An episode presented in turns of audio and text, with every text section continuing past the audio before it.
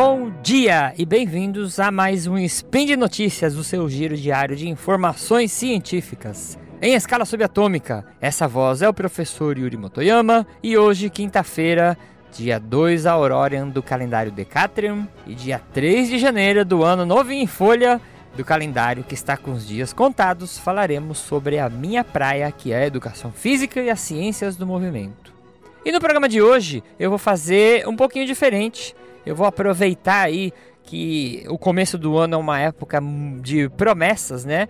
E eu vou fazer um apanhado aqui de orientações para iniciar as práticas de atividade físicas em 2019 com segurança. É, então roda a vinheta e vamos para as três orientações. Speed Notícias.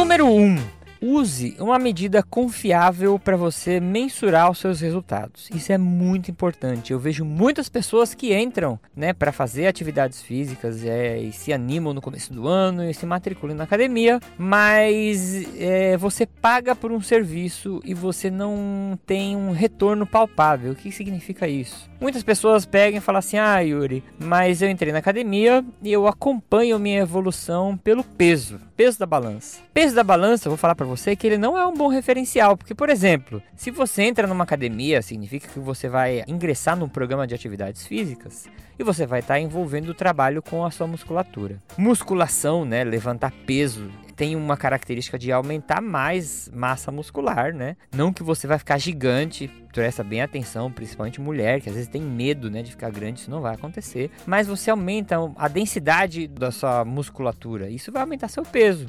E aí, se você se pesa é, na balança, e aí você tá fazendo um trabalho e aí você quer emagrecer. Aí você perdeu lá um quilo de gordura, só que você aumentou um quilo de massa magra, faz de conta. E aí, se você for subir na balança, mais um e menos um vai dar zero. Aí não tem resultado nenhum, entre aspas. Mas você melhorou muito, porque você perdeu gordura e aumentou massa magra, né? E você se frustra e fala, ah, o negócio não tá dando resultado, eu vou desistir. E aí não é culpa do treinamento, é porque você, na verdade, a culpa não é sua, né? A culpa é do, das pessoas que estão trabalhando com você, não usam uma medida confiável para mensurar seus resultados. Ah, Yuri, mas eu faço natação, faço spinning, faço corrida, eu faço jazz, faço zumba. Se você entra nessa essa atividade, né? Você é um sedentário, entra, ingressa uma atividade dessa, existe um desenvolvimento muscular menor, né? Mas existe e pode acontecer esse problema de, do desenvolvimento muscular enganar o seu peso. Então, eu acho que não é uma boa você usar a balança. Agora, fita métrica, que é uma coisa que é fácil de ter em casa, ela pode ser, agora eu vou colocar, né, com bastante cuidado, uma forma de você pelo menos acompanhar uma, uma medida importante da saúde que é a sua medida de cintura ou abdômen, depende da, do protocolo que você vai usar. Mas ela é bem fácil. Você vai pedir para alguém, se você não pode fazer isso, né? É, pegar na direçãozinha da sua cicatriz umbilical e dar uma volta com a fita métrica em torno do seu abdômen e você vai anotando esse, essa medida, né, de 15 15 dias, a mês a mês, né? E ela é um indicador muito interessante de saúde. Tem muitos artigos que consideram aí a medida da gordura é, é abdominal, né? É uma, um indicador importante e preditor de doenças cardiovasculares. Por quê? Quando você mede seu abdômen, a gente tem dois tipos de gordura. Uma gordura que está embaixo da pele, que é aquela gordura que você belisca, né? Quando você pega na sua banha da pança e fala, ah, pá, hoje o Natal foi bom, né? O Ano Novo foi bom. É... Existe uma gordura que se chama gordura visceral, que é uma gordura que tem entranhada dentro das suas vísceras e ela tá por baixo de tudo, dentro do buraco que a gente chama de que é a cavidade abdominal. Essa gordura visceral ela é muito perigosa, ela é muito mais perigosa que a gordura que você belisca embaixo da sua pele, porque ela tem um trabalho, o metabolismo dela é diferente. Então, essa gordura visceral, ela pode trabalhar prejudicando a quantidade de colesterol do seu sangue, que a gente tem colesterol bom e ruim, né? E essa gordura ela pode trabalhar aumentando muito o colesterol ruim diminuindo o colesterol bom, por exemplo. Então, se você aumenta muito a circunferência no abdômen, pode ser, né, que de novo está medindo uma circunferência, está medindo tudo, que você esteja aumentando de gordura visceral e isso é muito perigoso, muito perigoso mesmo. É, agora, para outras medidas, a fita métrica já não é boa. Se a moça pega lá e mede a coxa e ela fala, ah, minha coxa diminuiu 2 centímetros. Se foi 2 centímetros de gordura, menos mal, né? Se for 2 centímetros de músculo, aí é ruim, porque você está perdendo músculo, você vai perder função muscular, você pode diminuir até a quantidade de força, perder massa muscular, nunca um bom resultado, porque a gente só perde massa muscular em situações é, desfavoráveis para o organismo, que é o que? Doença, desnutrição e excesso de esforço, né? Então, a, a redução de massa muscular é uma coisa que deve ser acompanhada porque não é um resultado bom para você ter quando você ingressa numa rotina de treinamento. Outra coisa, nunca use o espelho. Porque quando você se olha no espelho, você fala: "Ah, eu tô bem" hoje eu tô mal, hoje eu engordei uma perna, hoje eu engordei aqui na barriga. Meu, é uma loucura usar espelho. Não use espelho, você não tem condições de se avaliar. Olhar no espelho envolve muitas questões subjetivas. E nem peça para ninguém te olhar. Não chega pro seu professor na academia, quando eu trabalhava, e a gente falava assim: professor, você acha que eu tô bonita? Você acha que eu emagreci? Eu não sei o que é bonito, não sei o que é emagrecer. Eu falava: ó, eu, eu tenho que te medir, eu tenho que te dar número. O que eu acho, né, não é muito vago. Não vá no achismo, não vá no espelho. Muito cuidado. E aí eu tô falando sobre medidas, formas de medidas confiáveis e não falei, mas normalmente usa-se em academias, nutricionistas, fisioterapeutas, profissionais que trabalham com saúde também usam esses dois métodos que se chama adipometria, que você vai usar um compasso que ele parece um uma pinça grande, né? A gente brinca de é, o beliscômetro. E aí o avaliador vai que sabe o que está fazendo, ele vai seguir um protocolo, ele tem que ser treinado para fazer isso de maneira correta. Ele vai beliscar o seu corpo em posições diferentes e medindo a gordura subcutânea e esse aparelho consegue dentro de uma fórmula, né? Daí a proporção da sua composição corporal, né? E aí ele vai falar, ó, oh, você tem X% de gordura do seu peso todo, X% é gordura, X% é água, né? Tem, tem testes que você faz usando outros aparelhos que você consegue até todas essas medidas. E também tem a bioimpedância. Bioimpedância você liga eletrodos em extremidades do corpo e esse aparelho joga uma corrente elétrica. E essa corrente ela vai ter passagem facilitada em tecidos mais hidratados, né, igual o músculo, e uma passagem dificultada em tecidos menos hidratados, como a gordura. E aí ela consegue te dar uma previsão da quantidade de composição corporal. Tem autores, tem pessoas que não gostam desse aparelho da bioimpedância, mas também já é uma forma, né, muito melhor que a fita métrica, muito melhor que olhar no espelho, de você saber é, se seu treino está dando resultado ou não. Então faça avaliação, senão você está pagando uma academia e jogando dinheiro no lixo, porque você não vai saber se o dinheiro que você está investindo está trazendo resultado ou não. Dica número 2. O melhor exercício, eu vou falar para vocês agora. Agora pega um papel, caneta, que eu vou te dar a dica de ouro. Sabe qual é o melhor exercício que existe no mundo? É o exercício que você gosta de fazer. Uma coisa que considera-se muito hoje, quando a gente vai estudar efeito de treinamento, né? Para emagrecimento, para hipertrofia, seja lá para qual variável que a gente estiver estudando, é a aderência. E se você tá num programa de treinamento físico e você faz uma modalidade que alguém te falou que é boa ah, faz aí o treino da moda, é, faz aí a ginástica dos deuses que tá na moda. E aí você vai fazer, porque tá na moda, os atores estão fazendo, tá todo mundo emagrecendo e ficando bonito.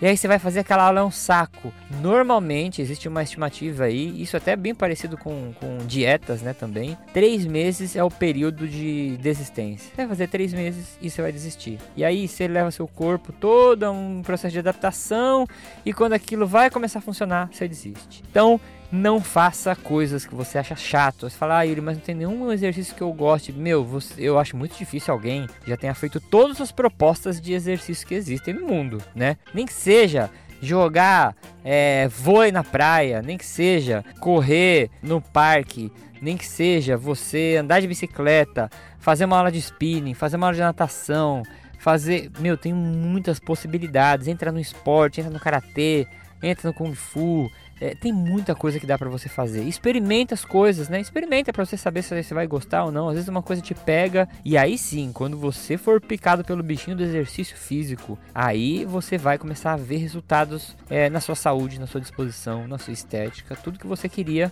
pelo simples fato de ter escolhido uma coisa que você gosta de fazer.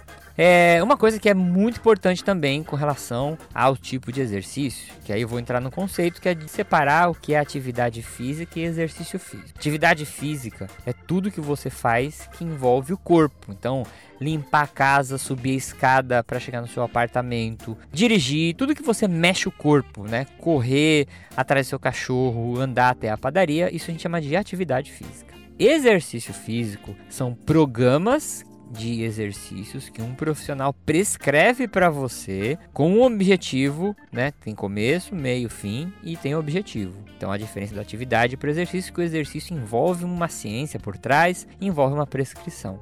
Só que eu vou falar uma coisa para vocês que vai pode ser até esquisito eu estar tá falando. Muitas pessoas às vezes nem precisariam se inscrever num programa de exercício físico. Às vezes elas só precisam aumentar o nível de atividade física diário dela né?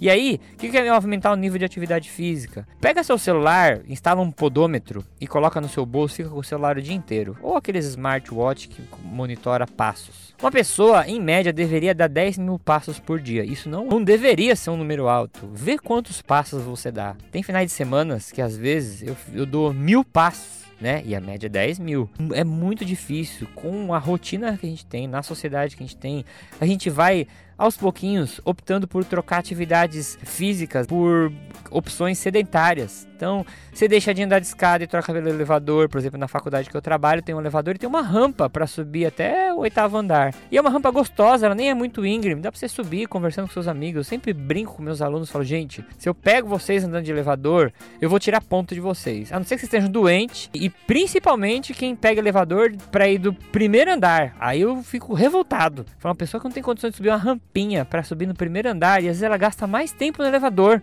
porque tem fila no elevador da faculdade. Eu, eu fico revoltadíssimo, fico pistolíssimo com esse negócio. Então, troque, faça trocas. Estaciona o carro num lugar longe, a gente fica rodando duas horas para estacionar na frente da padaria. E se você estacionasse duas quadras antes, separava o carro porque lá tá cheio de vaga, caminhava um pouquinho até a padaria, voltava e ia chegar mais cedo em casa do que se você ficasse girando duas horas no quarteirão, tentando achar a vaga na porta da padaria. Tá vendo que são costumes que às vezes não faz nem sentido, né? A gente acaba gastando mais tempo e optando por uma atividade mais sedentária. É, então, pensa, às vezes dá uma voltinha com seu cachorro no quarteirão, coitado, seu cachorrinho tá lá no, sozinho na casa, no apartamento, ele chega, ele, você fica todo feliz. Anda com ele, vai na padaria a pé, vai no mercado de bicicleta, o pessoal do beco da bike vive levantando essa bandeira. Pô, deixa esse carro. Será que você precisa fazer tudo de carro, meu, né? Gente não vive num lugar que chove toda hora, não tem chuva ácida. Pega uma bicicleta, capacetinho, é, você ganha a tua vida aí, você faz muito mais coisas, economiza tempo e troca atividade sedentária por atividade que se movimenta. Seu corpo precisa de movimento, você tem que entender isso. Desde a época das cavernas,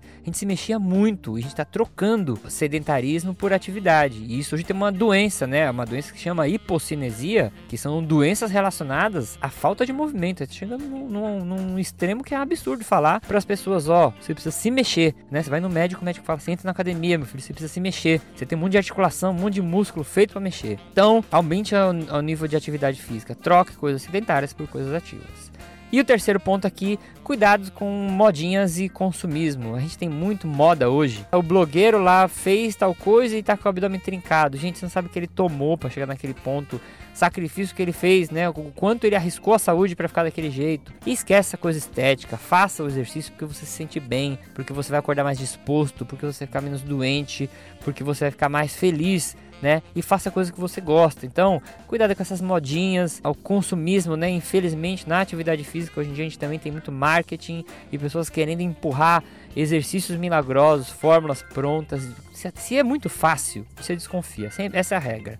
Ah, eu tenho aqui um exercício que eu vi na internet, Yuri, que o cara faz. Isso existe, hein? Tô falando pra vocês que não é brincadeira, não. Faz 3 minutos de exercício intenso e ele fica 48 horas queimando gordura só da barriga. Só nisso que eu falei pra vocês, nesse anunciado, já tem uns, uns 5 erros conceituais aí. E tem gente que acaba comprando porque não tem noção, né? Acaba fazendo as coisas porque não tem noção. E última dica: tenha como meta a saúde em primeiro lugar e espere que os resultados estéticos sejam uma consequência disso. Por quê? Quando eu trabalhava na academia, eu cansava de receber aluno que falava assim: Oi, professor, tudo bem? Meu primeiro dia hoje eu quero ficar gigante. Por quê? Ah, porque eu quero ir pro Porto Seguro, quero estar tá grande, tirar a camisa lá e estar tá gigante. Ou uma menina chega e fala: Ah, eu quero emagrecer. Por quê? Ah, porque na escola todo mundo é magrinho eu quero ser magrinha. Eu não vou entrar nisso agora, porque né, é um tema um pouco maior, assim, né, exigiria mais tempo. Mas, gente, a gente vive numa sociedade baseada no visual e não necessariamente quem está acima do peso está doente. Escreve o que eu estou falando aí. Não necessariamente quem tem uma barriguinha não está doente. A gente está é, levantando aí padrões estéticos cada vez mais anormais né? Você vê as revistas hoje em dia, né, que são as fontes de inspiração para as nossas crianças, para nós, comerciais de televisão, a gente tem corpo de pessoas é, inumanos, aqueles corpos que aparecem. E aí você começa a ser bombardeado disso com a mídia e você fala assim, eu preciso estar desse jeito, né? Porque ah, todo mundo que eu olho, né? Eu olho na televisão, todo mundo é assim. Então, gente, cuidado. A sociedade, ela tá entrando num, num padrão visual estético que é muito perigoso de ser alcançado, né? E aí as pessoas entram com essa noia, essa paranoia estética e elas colocam a saúde delas em risco. E aí ela vai querer tomar alguma coisa, um amigo dela vai indicar aí um, um suplemento, vai indicar aí um esteroide, vai indicar alguma prática ilegal e a pessoa vai querer fazer isso. Aí ela vai ter resultado, coloca a saúde dela em risco. Quando ela para de tomar lá o esteroide ou o método ilegal que ela tá fazendo, o resultado dela some. Aí que ela vai fazer? Próximo verão vai tomar de novo. Aí tem resultado, aí chega inverno, né? Inverno todo mundo põe roupa, ninguém se aparece, fica muito exposto o corpo. Aí para, aí chega o verão, toma de novo. Uma hora isso dá, dá ruim, né? E eu sempre falo isso para meus alunos. A gente não vê os casos de pessoas que se dão mal tomando esteroide anabolizante, por exemplo, né? Essas pessoas elas não ficam na academia. Teve um amigo meu que tomou uma dose lá, conhecido meu, é, tomou uma dose alta de esteroide e teve um AVC. E aí, ah, cadê fulano de tal sumiu da academia? Academia, não sei o que, né? Ele sumiu porque ele estava impedido de treinar, porque ele ficou internado. A gente só vê a academia os casos que ainda estão dando certo. Por que eu falo ainda? Porque essas pessoas, uma hora, elas vão ter problemas. Eu que trabalhei muitos anos, né? 15 anos em academia, eu já tive muito aluno que morreu, infarto, problema do coração, e você sabe que era por uso de esteroide, né? E é uma coisa que você fica amarrado, que é uma paranoia total. Você quer ficar, né, bonito, você quer ficar bonito, nunca tá bom, e nunca tá bom, e você quer cada vez mais, toma cada vez mais. Então, o que que eu falo? O melhor